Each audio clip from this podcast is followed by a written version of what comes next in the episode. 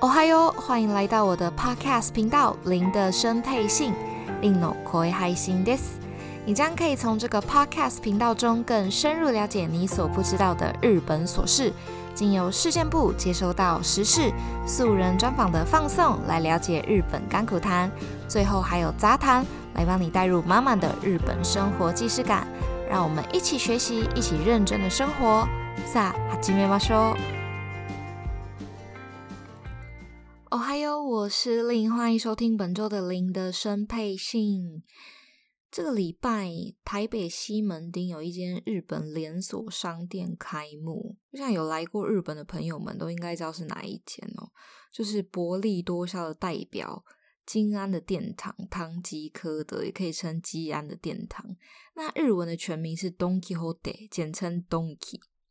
先讲解一下“基安”是什么意思哈？“基”其实就是非常的意思，“安”这个字在日文里面有便宜的意思，所以加起来其实就是非常便宜，一个很直白的词汇哈。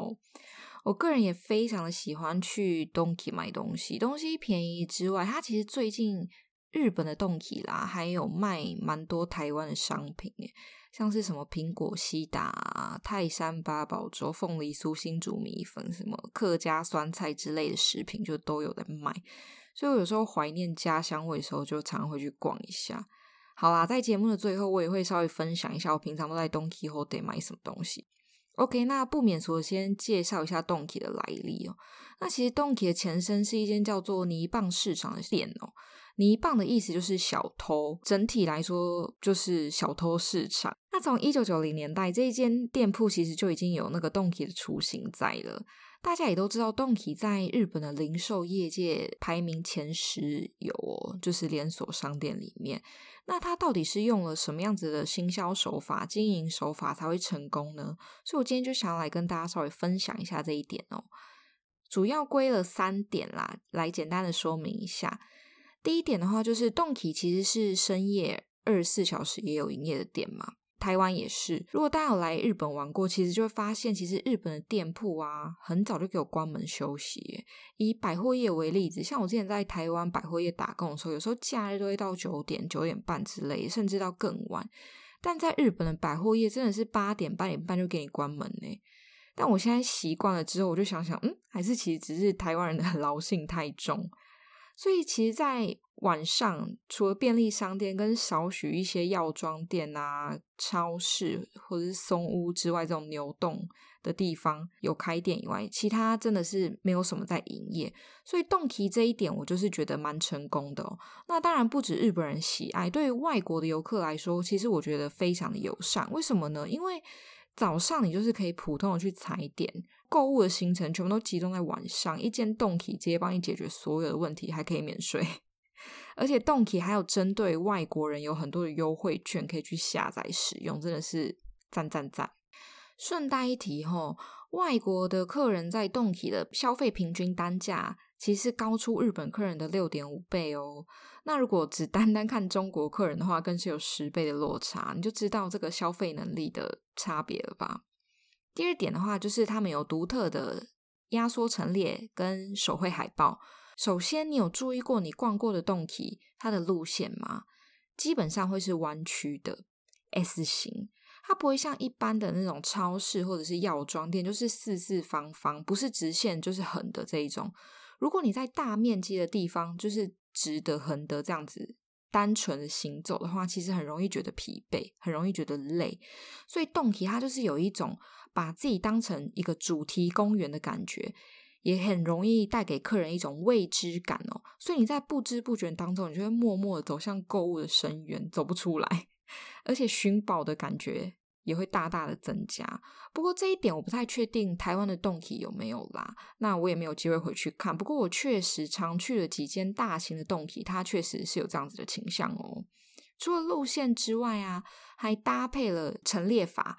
Donki 的陈列法非常简单，就是满满满，制造出一种那种很狭小的空间当中，但是你却被各种商品挤满。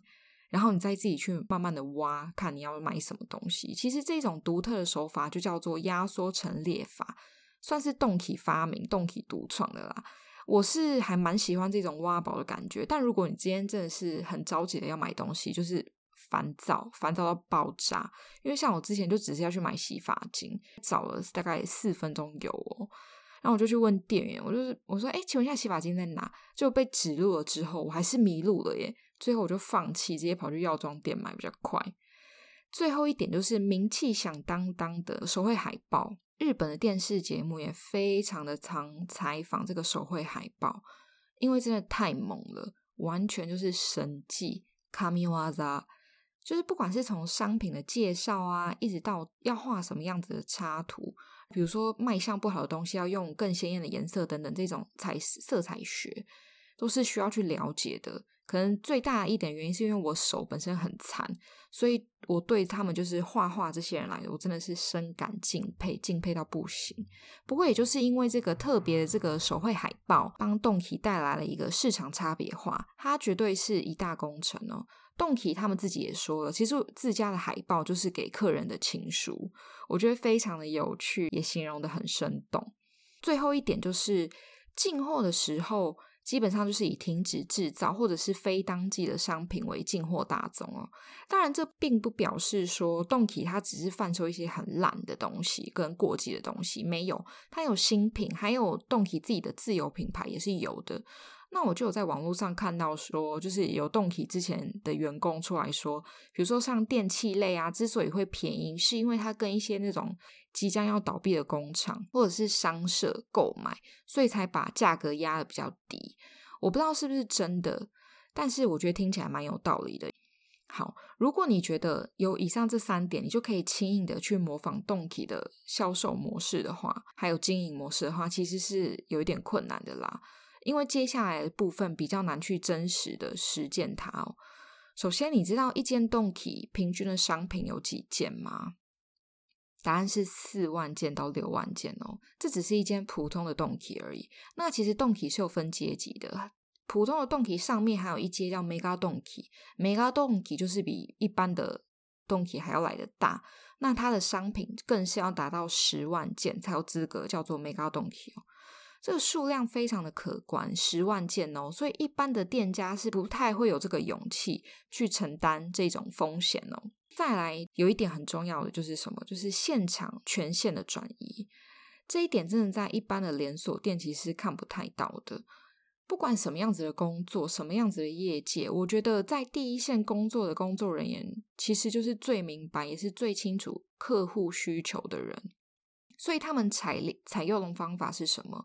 因为毕竟是这些工作人员，他们去陈列商品，他们去摆设商品，去补货的嘛。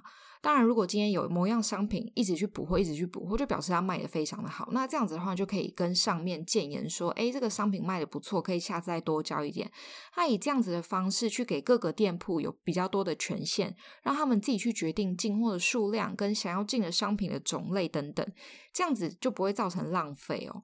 不会说哦，总公司硬要我进一大堆货，然后我拼了老命卖也卖不出去，其实这样就是浪费。所以动体它就是采取这个方式，比较自由开放的形式去转移，就是公司的权限。我觉得这一点真的是蛮好的。哎，我这一集会不会有点太过严肃？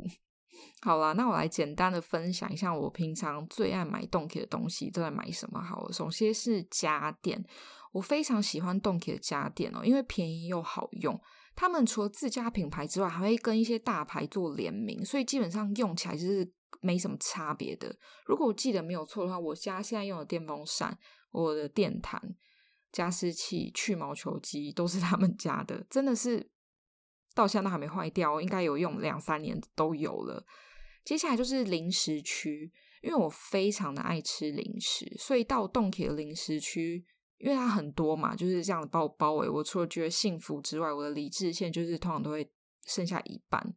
因为种类多之外，还有各国各个国家都有，连那一种外面比较贵一点那种海鲜真味，就比如说鱿鱼丝那种，都比一般的地方来的划算。虽然量有点大，但不会到吃不完啦，还是硬吃还是吃得完那样，所以我觉得很 OK。生鲜的部分的话，我只能说肉类便宜到吐血。